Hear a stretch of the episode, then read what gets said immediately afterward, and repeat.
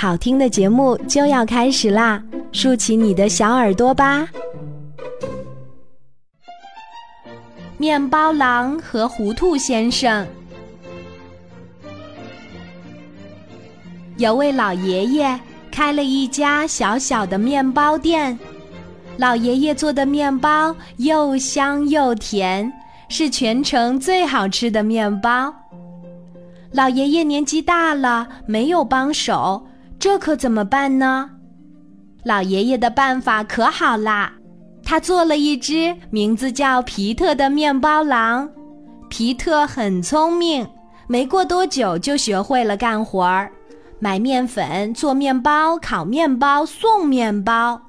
老爷爷轻松多了，每天可以坐在墙角下晒晒太阳，或者到江边散散步。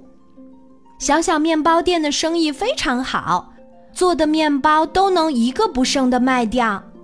有一个人经常吃老爷爷和皮特做的面包，他想，面包香喷喷的，真好吃啊！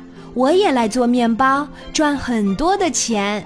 这个人就是糊涂先生，说干就干，他在小小面包店的隔壁开了一家大大面包屋。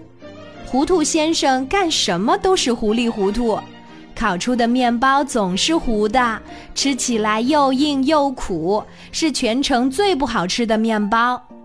只有一位顾客买糊涂先生的面包吃，那就是面包狼。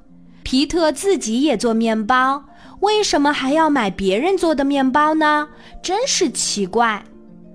面包狼肚子很大，一次要吃很多面包。为了把好吃的面包留给小朋友们，他自己就买糊面包填肚子。每天，小小面包店的面包早早卖完了，而大大面包屋的面包一个都卖不出去。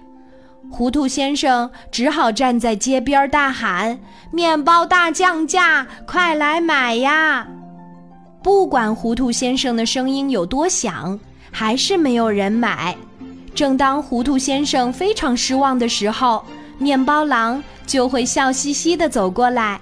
他说：“糊涂先生，你的面包我全买了。”啊，可爱的皮特！糊涂先生一见到面包狼就直流口水，张开双臂想和皮特拥抱，顺便咬一口吃吃。皮特是老爷爷做的，当然也是一个好吃的香面包。皮特被糊涂先生咬过一次之后，再也不敢跟糊涂先生拥抱了。皮特花不多的钱把糊涂先生做的面包买下来，全部吃掉。他只要能填饱肚子，可以不讲究味道。糊涂先生对皮特是又恨又喜欢，恨的是皮特做的面包太好吃了，害得自己的面包天天大降价。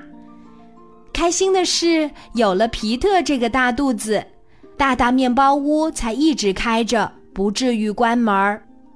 算账的时候，糊涂先生发现自己没有赚到钱，想来想去，他怎么也弄不明白，面包都卖光了，大大面包屋为什么赚不到钱呢？好啦，今天的故事就讲到这里。